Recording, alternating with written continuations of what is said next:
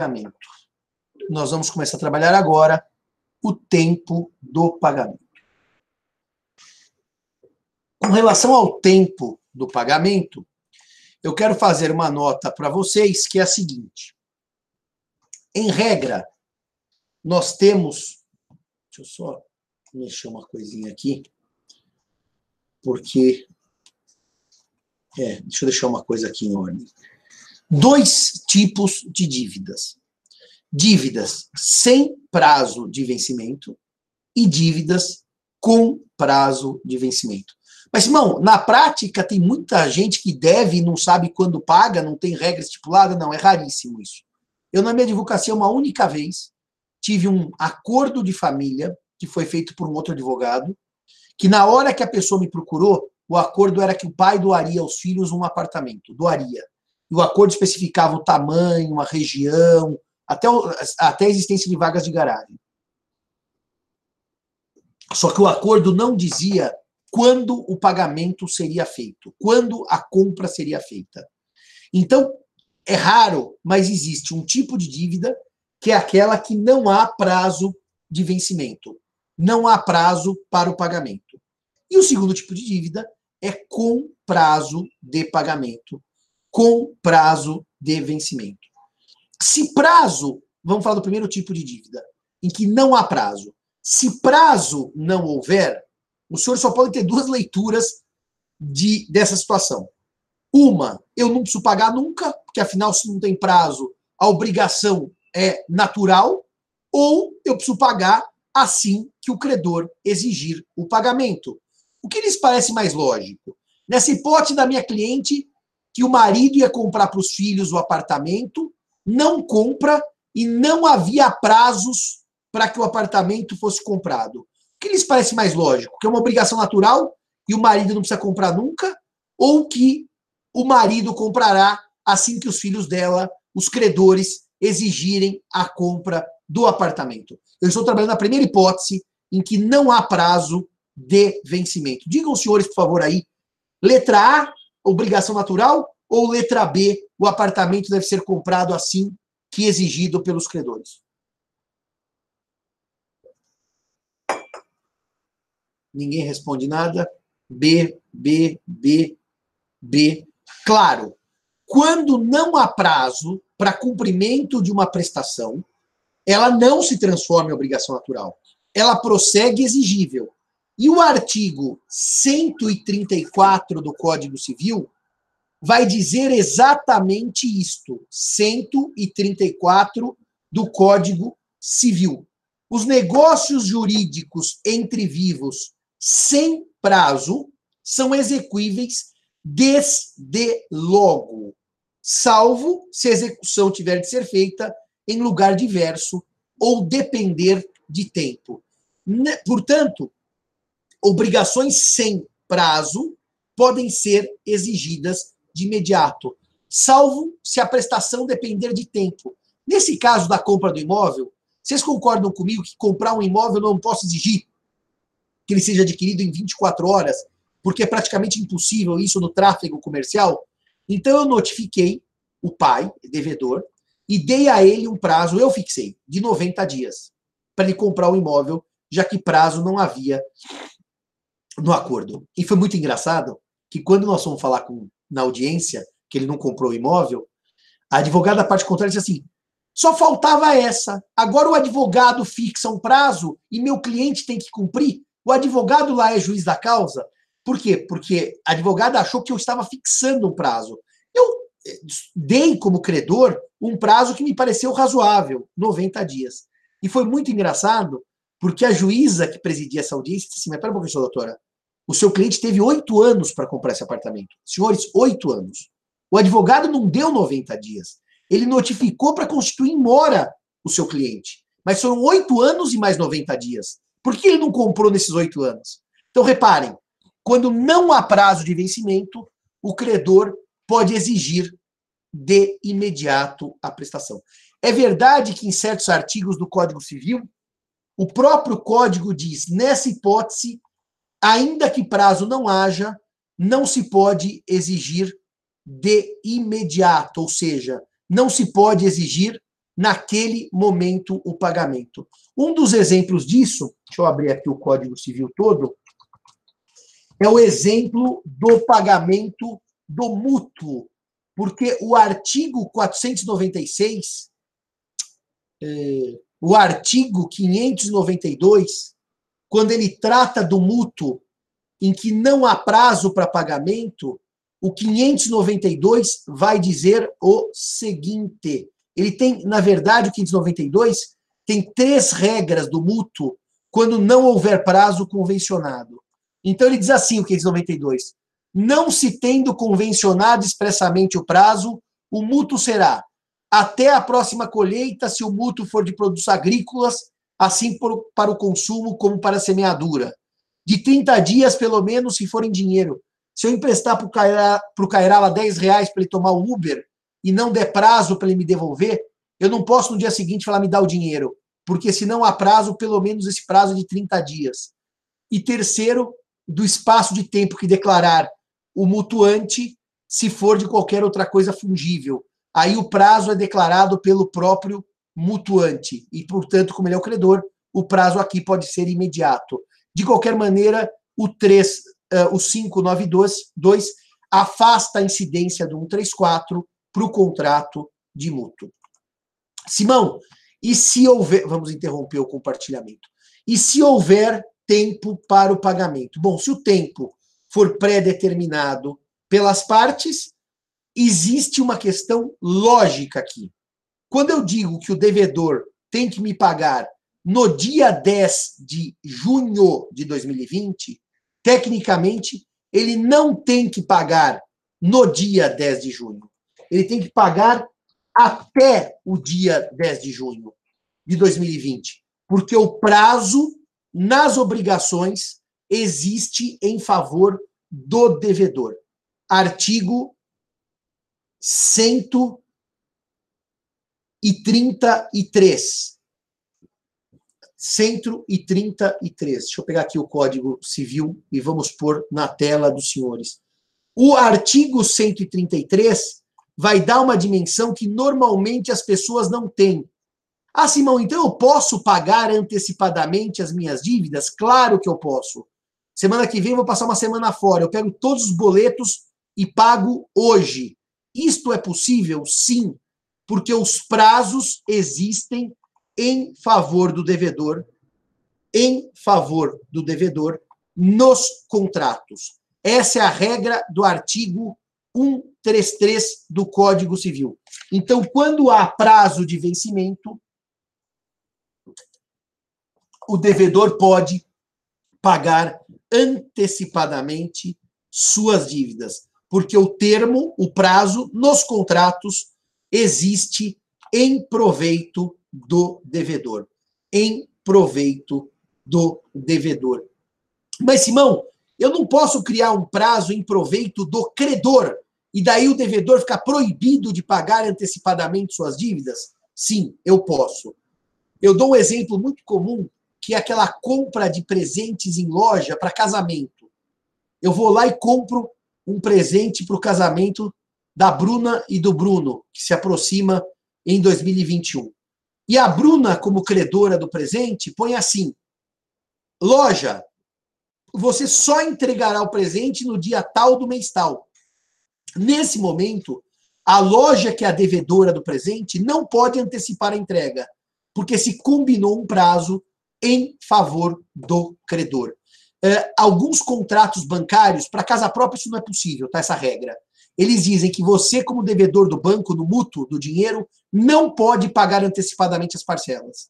E por que, que o banco determina um termo em favor dele, credor, pelo qual eu não posso pagar antecipadamente as parcelas? Porque, na verdade, o banco calcula os juros que essas parcelas terão de futuro, e se eu pagar antecipadamente aquela parcela, eu evidentemente não posso pagar juros que fluiriam no futuro.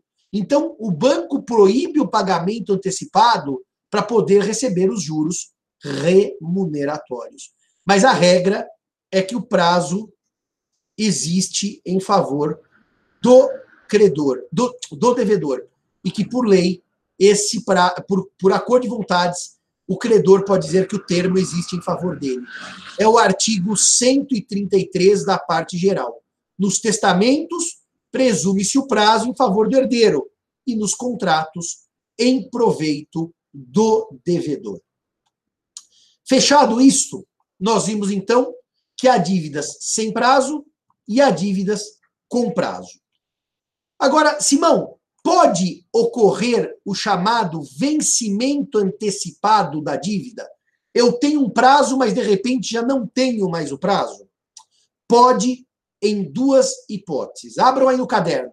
Vencimento antecipado das dívidas. A primeira hipótese é por força de contrato. Os contratos podem prever vencimento antecipado de dívida. Dou um exemplo. Muito simples. Eu comprei o carro do Henrique em 10 prestações mensais e sucessivas. Paguei a primeira. Paguei a segunda. Não paguei a terceira. Pela regra do sistema, o fato de eu não pagar a terceira não antecipa a quarta, quinta, sexta, sétima, oitava, nona e décima. Não antecipa. A terceira, que eu não paguei no dia 10 de maio, não significa que a quarta não seja 10 de junho, continua 10 de junho, e a quinta 10 de julho, e a sexta 10 de agosto. Agora o contrato pode prever. O não pagamento de uma prestação antecipa as demais. E daí sabe o que acontece? Quando no dia 10 de maio eu não paguei o Henrique a terceira prestação, eu passei a ser devedor da terceira, quarta, quinta, sexta, sétima, oitava, nona e décima. Por quê? Porque o contrato tem cláusula prevendo vencimento antecipado. Senhores, há um erro muito comum na advocacia de achar que porque o devedor não pagou uma prestação, todo o contrato está vencido antecipadamente. Isso depende de expressa previsão contratual. Então, a primeira hipótese de vencimento antecipado de dívida é aquela em que o contrato prevê não pagou uma prestação, todas antecipam. A segunda hipótese de vencimento antecipado de dívida, ela está no artigo 333 do Código Civil. E daí, por óbvio, que eu estou trabalhando, que eu estou trabalhando uma hipótese de vencimento antecipado por força de lei. Vencimento antecipado por força de lei. Uh, Bruna, bom dia. Lê o artigo 333, por favor, para mim, só o caput dele. Bom dia, professor. É, artigo 333. Ao credor assistirá ao direito de cobrar a dívida antes de vencido o prazo estipulado no contrato ou marcado neste código. Antes de vencido o prazo. Se é antes de vencido o prazo, evidentemente que eu estou diante de vencimento antecipado da prestação. Ou seja, o tempo que existiria em favor do devedor deixa de existir. Bruna, lê o primeiro inciso, por favor. É, inciso primeiro. No caso de falência do devedor ou de concurso de credores.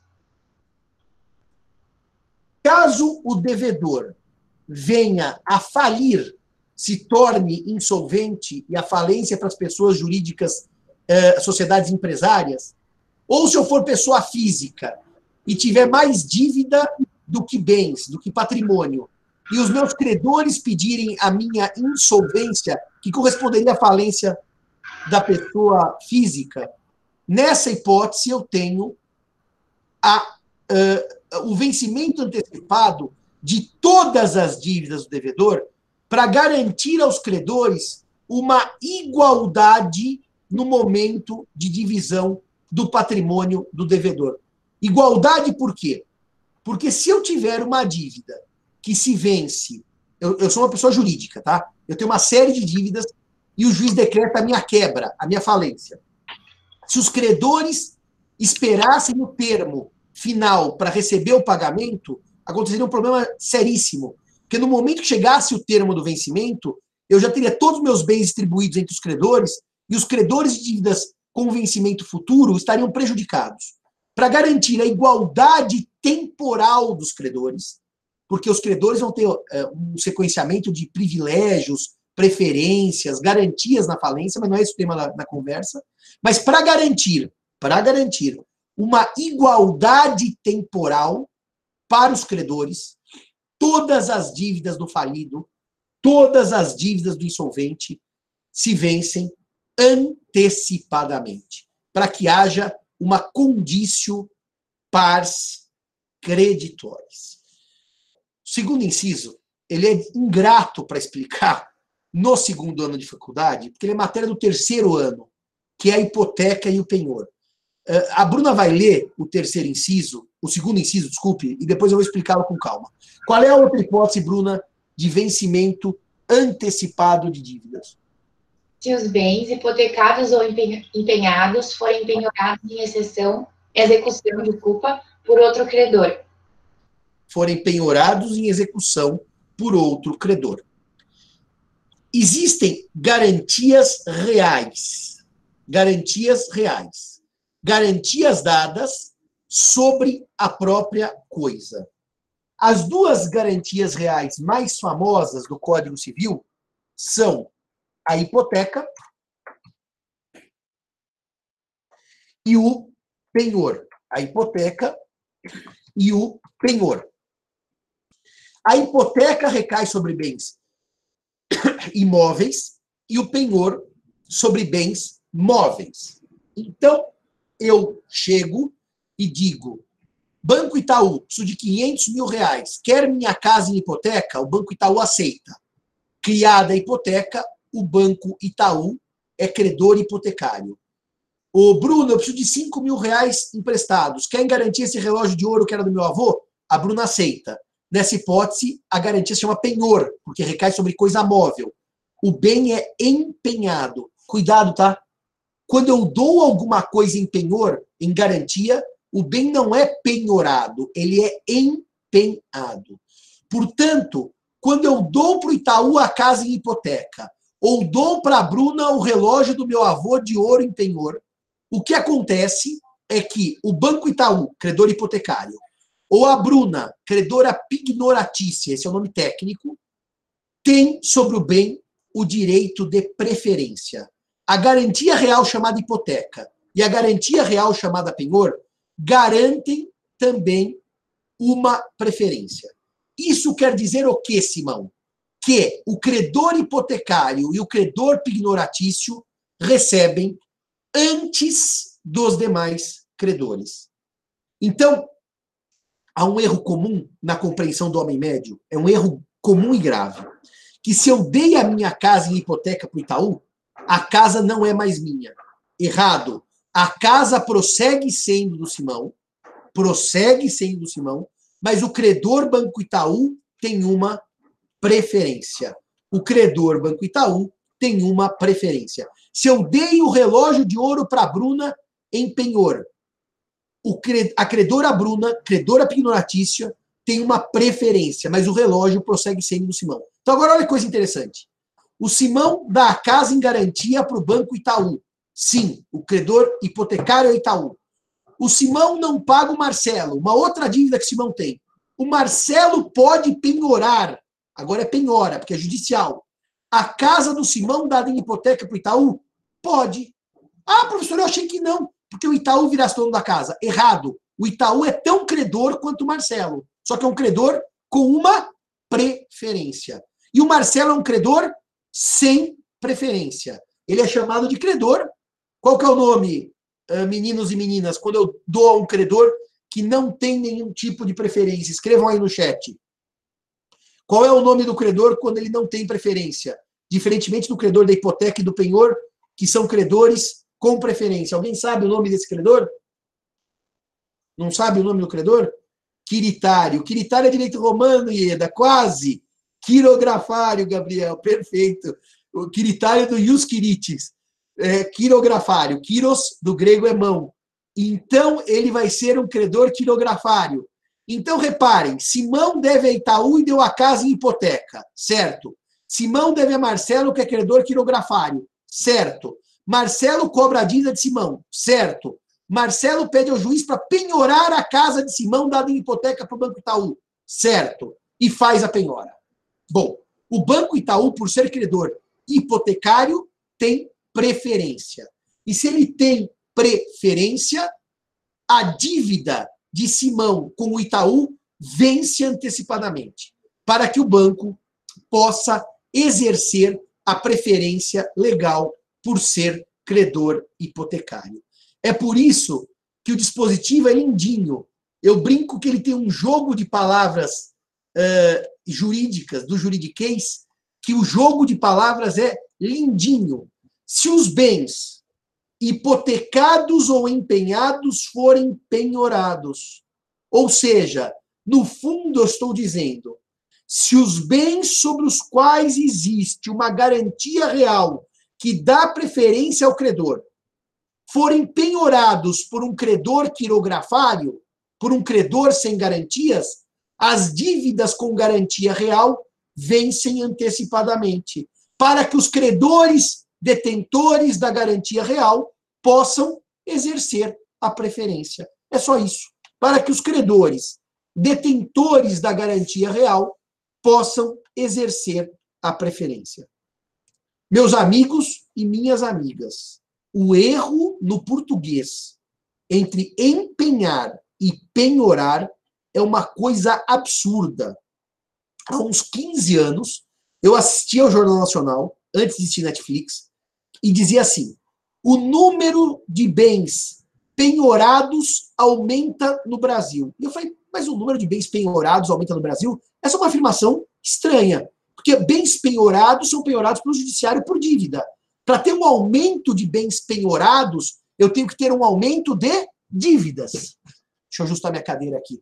E, na real, quando eu vi a matéria, não era nada de bens penhorados, era o aumento de bens empenhados, dados em penhor, dados em garantia para os bancos. Então, reparem que empenhar é dar em penhor, criando uma garantia real. Penhorar é um ato de constrição, quando o juiz trava aquele bem e diz: esse bem garante uma dívida, esse bem vai ser executado pelo credor. Por favor, senhores, quem dá a joia em penhor, empenha e não penhora. Vamos ver como é que os senhores estão de português popular. Aliás, popular e antigo. Alguém sabe como é que eu digo no popular quando eu ponho a minha joia em penhor? Quando eu dou a minha joia em penhor? Era muito comum na Europa casa de penhor. Hoje nos Estados Unidos tem aquele programa Trato Feito lá, com casas de penhor. No Brasil, eu não conheço. Os bancos aceitam penhor normalmente. Joias em penhor. Alguém sabe o popular? Pode falar, Marcelo, Bruna ou Henrique. Como é que a gente chama no popular, o português antigo, velho, quando eu empenho um bem ou dou em penhor? Alguém sabe? O popular?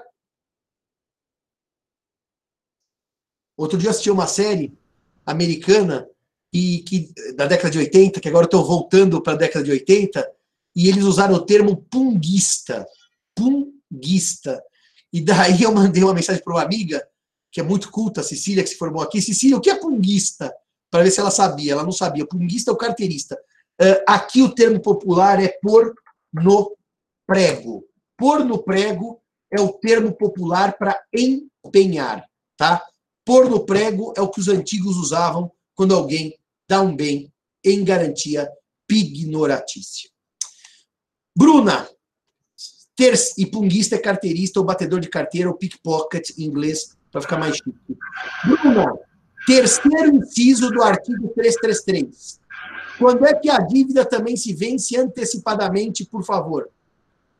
Se cessarem ou se tornarem insuficientes as garantias do débito, justórias ou reais, o devedor intimado se negar a reforçá-las. O que, que é uma garantia real, Bruna? Uma garantia que cai sobre um direito real. Sobre um bem. Ou é. seja, o penhor é uma garantia real, a hipoteca é uma garantia real. Para ficar nessas duas, tá? A anticrese é uma garantia real, mas não vale a pena. O penhor e a hipoteca são garantias reais. Agora, o que é uma garantia, Bruna? Fidejussória. Você sabe responder? Pessoal? Sabe? Isso. Isso mesmo.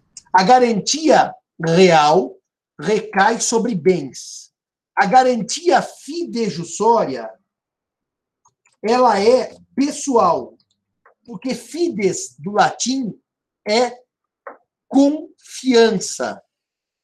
E, portanto, a garantia fidejussória ela recai sobre a pessoa. Portanto, o melhor exemplo de garantia fidejussória é a própria fiança, que recai sobre uma pessoa.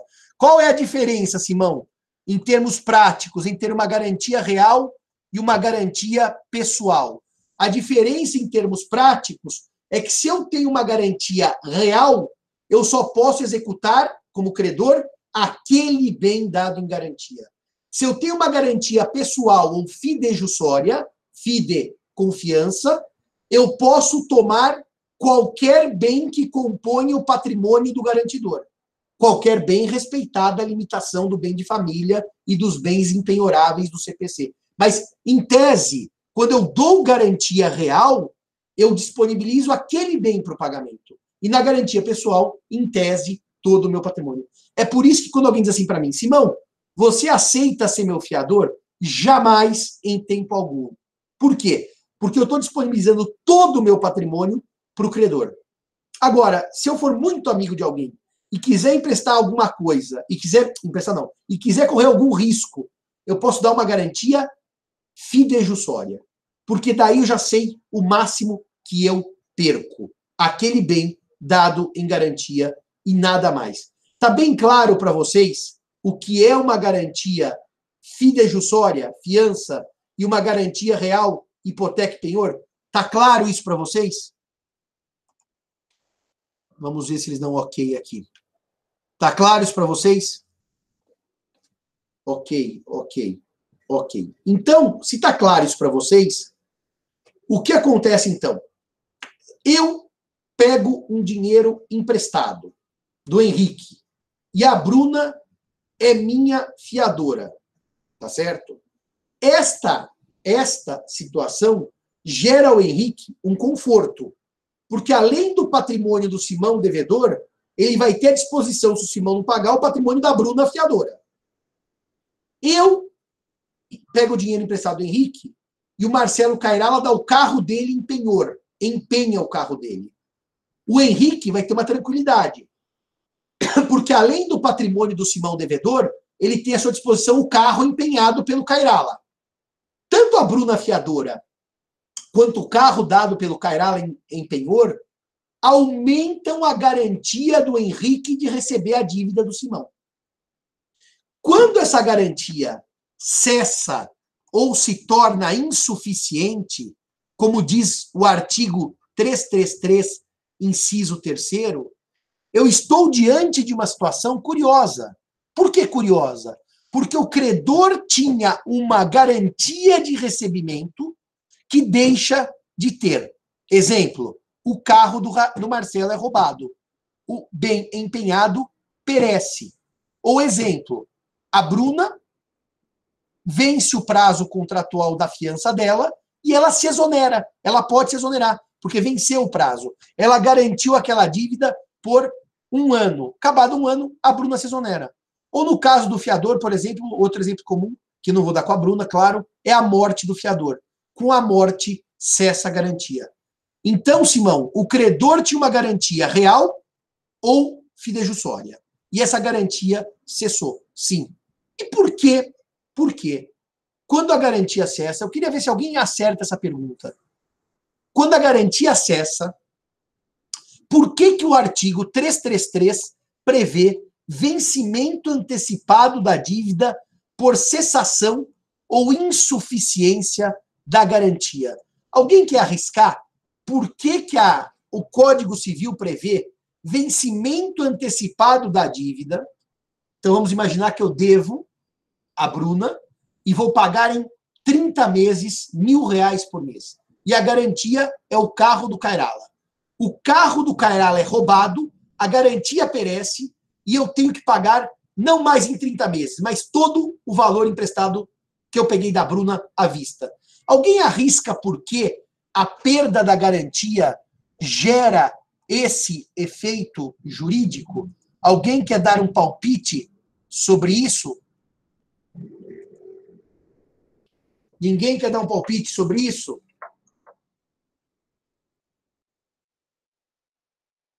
Ninguém escreveu nada? Henrique? Não, você não, porque você já é pós-graduada. Oi, professor. Henrique, está aí? Estou aqui. Então, por favor, Henrique, me diga por que você acha que no caso da situação em que eu tinha uma garantia, que eu perdi a garantia, o vencimento é antecipado. Para forçar o adimplemento da dívida? Mas por que, Henrique, forçar o adimplemento? Eu, eu tinha um tempo, 30 meses para pagar a Bruna. O carro do Cairala dado em penhor é roubado, eu tenho que pagar hoje. Por que, que esse, esse, esse jogo? Porque se você perder a garantia, nada garante que daqui a 30 anos você teria o, como pagar ela. Ah, então você acertou de uma maneira atabalhoada. Porque quando há uma perda de garantia, aumenta-se o risco, Ramsés. É exatamente isso. Aumenta-se o risco. Ou seja, o tempo, Henrique, passa a jogar contra o credor. Porque sem garantia, o risco fica acrescido pelo tempo. É exatamente o que diz o Ramsés aqui no nosso chat. E é por isso que, se vocês repararem no teor do dispositivo, e eu não frisei a última parte de propósito, e vou frisá-la agora, a última parte do dispositivo, Henrique, não diz que o vencimento antecipado é automático, mas se não, se o devedor deixar de reforçar a garantia perdida. Porque se o devedor recompuser a garantia perdida, o que acontece nessa hipótese é que o contrato tem o seu equilíbrio e os seus riscos readequados, reajustados. A Bruna diz, é o que ocorre no 477 do Código Civil, que eu não tenho nem ideia do que seja o 477. Ah, sim, o 477 do Código Civil é a chamada exceção de insegurança, que está na regra geral. De que maneira a garantia se torna insuficiente, João Pedro? Linda pergunta. Vou te dar um exemplo. A garantia da dívida da Bruna, dada pelo Cairala, é uma casa. Só que é um tornado que destrói a casa. A casa que valia 500 mil, depois do tornado vale 100. Há uma garantia reduzida. O seu valor se tornou insuficiente. Agora, o 477, Bruna, você tem toda a razão. Toda a razão. Porque o 477 eu, eu quero falar da locação, eu já estou com ela aqui no gatilho. O 477 traz uma regra geral que vai dizer exatamente o seguinte.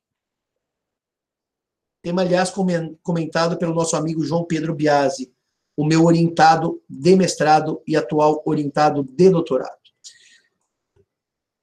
O 477 vai dizer: se depois de concluído o contrato sobrevier a uma das partes contratantes diminuição em seu patrimônio capaz de comprometer ou tornar duvidosa a prestação pela qual se obrigou, pode, pode a outra parte recusar-se à prestação que lhe incumbe, até que lhe satisfaça, até que aquela satisfaça a que lhe compete ou lhe dê garantias bastante, garantia bastante satisfazê-la. A ideia é assim: eu vendo o meu carro à Bruna, a Bruna se torna insolvente. Eu não entrego o carro até que a Bruna dê uma garantia de que pode pagar o carro. Realmente aqui, Bruna, é uma ideia de desequilíbrio patrimonial, mas aqui o desequilíbrio é do próprio devedor. No artigo uh, 333.3, o desequilíbrio se deu por perda ou redução da garantia. E olha como na vida nada se cria, tudo se copia. O artigo 40 da lei do inquilinato prevê que o locador pode, a lei do inquilinato, está aqui o número dela, é a 8245-91, está aparecendo aí na tela, meninos, a 8245-91. O artigo 40 da lei 8245-91 diz que o locador poderá exigir novo fiador ou substituição da modalidade de garantia se, reparem, se exonerar o fiador, se desaparecerem os bens imóveis. Ou seja, reparem que ou se morrer o fiador. Reparem que a lei do inquilinato, no artigo 40, dá exatamente o mesmo direito que dá o artigo 333, que é o direito de o credor exigir um reforço da garantia. Mas, senhores, o próprio artigo 40 da Lei de Locações prevê, 8245-91, no seu parágrafo único, que se o locador exigir do locatário nova garantia porque morreu o fiador, porque se exonerou o fiador, ou porque desapareceram os bens, olha que coisa linda. Se o locatário não reforçar a garantia, olha o 333 aplicado à lei especial, pode haver o chamado desfazimento da locação. E o que, que é desfazimento? É a denúncia da locação pelo locador. Ele pode dizer, locatário, cai fora do imóvel. Um detalhe: o 333 é uma regra geral, que vale para todas as prestações. O 477 é uma regra geral, que vale para todas as prestações. O 40 é uma regra específica, que vale para locação de imóvel urbano. Lei 8245-91. Com um detalhe: se o locatário não reforçar a garantia, diz o 333, o vencimento é antecipado. Se o devedor não reforçar a garantia, diz o 333, o vencimento é antecipado. Se o locatário não reforçar a garantia, diz o 40, pode ter desfazimento da locação. E com um detalhe interessantíssimo. Nesta hipótese, nesta hipótese, o juiz concede eliminar aquelas medidas uh, que eu, eu diria antecipatórias da tutela final para desocupação do imóvel em 15 dias. Reparem que aqui é um despejo vapt-vupt, porque eu concedo liminar para despejo em 15 dias. Eu não vou precisar esperar a sentença. E diz o 59, parágrafo 1 que essa liminar é concedida quando o termo do o término do prazo notificatório previsto pelo parágrafo único do artigo 40, sem apresentação de nova garantia apta a manter a segurança inicial do contrato. Ou seja, meus amigos, o artigo 333 tem repercussão na lei especial de locação é a mesma regra, ora na parte, ora na teoria geral, para todas as obrigações, e ora para a locação especificamente. Compreenderam que a perda ou redução da garantia transforma o tempo num inimigo do credor e é por isso que o credor pode exigir antecipadamente a prestação e se o devedor não reforçar a garantia, ocorrerá vencimento antecipado. Se o locatário não reforçar a garantia, ocorrerá despejo liminar em 15 dias. Artigos 40 e 59 da Lei Especial 8245/91. Senhores e senhoras, cabe uma nota ainda sobre o tempo do pagamento. E essa nota está no contrato, no direito real de hipoteca. No direito real de hipoteca. No direito real de hipoteca, nós temos o artigo 475 do Código Civil. 475 do 1475 do Código Civil, não 475. 1475 do Código Civil. E o artigo 1475 do Código Civil, que trata da hipoteca, ele vai dizer o seguinte: vamos lançá-lo na lousa. Lançá-lo na lousa. É nula a cláusula que proíbe ao proprietário alienar o imóvel hipotecado. É nula a cláusula que proíbe ao proprietário alienar o imóvel hipotecado. Então, se eu dei um imóvel em hipoteca e o Banco Itaú disser, Simão, você não pode vender porque deu hipoteca, essa cláusula é nula. nula, nulidade absoluta, artigo 66, não vale e não produz efeitos. Agora veja, o código autoriza que, não autoriza proibir a venda, mas autoriza uma regra que é de estilo nos contratos de hipoteca, de estilo, está em todos os contratos, que se eu vender o imóvel hipotecado, a dívida se vence antecipadamente. Aqui, senhores, não é uma previsão legal de vencimento antecipado. É uma autorização que a lei dá de o contrato prever o vencimento antecipado. Portanto, cuidado. O artigo 1475, no seu parágrafo único, não trata de hipótese de vencimento antecipado por lei, mas sim de lei que autoriza o contratante a prever o vencimento antecipado, caso eu aliene o imóvel hipotecado. A hipótese do artigo 40 da lei de locação, essa sim é uma hipótese clara de vencimento antecipado da dívida por lei. Se o, credor, o devedor não reforçar as garantias, não der uma garantia equivalente no prazo de 30 dias, o locador pode despejar o locatário, inclusive com uh, liminar, de acordo com o artigo 59, uh, parágrafo 1, que eu lancei aí no chat para os senhores. Uh, alguma dúvida? Alguma dúvida sobre esse tema que eu trabalhei na aula de hoje, chamado tempo do pagamento? Alguma dúvida sobre vencimento de dívidas? Alguma dúvida sobre o artigo 333 do Código Civil? Podem aproveitar e dar o ok ou dizer que dúvidas existem.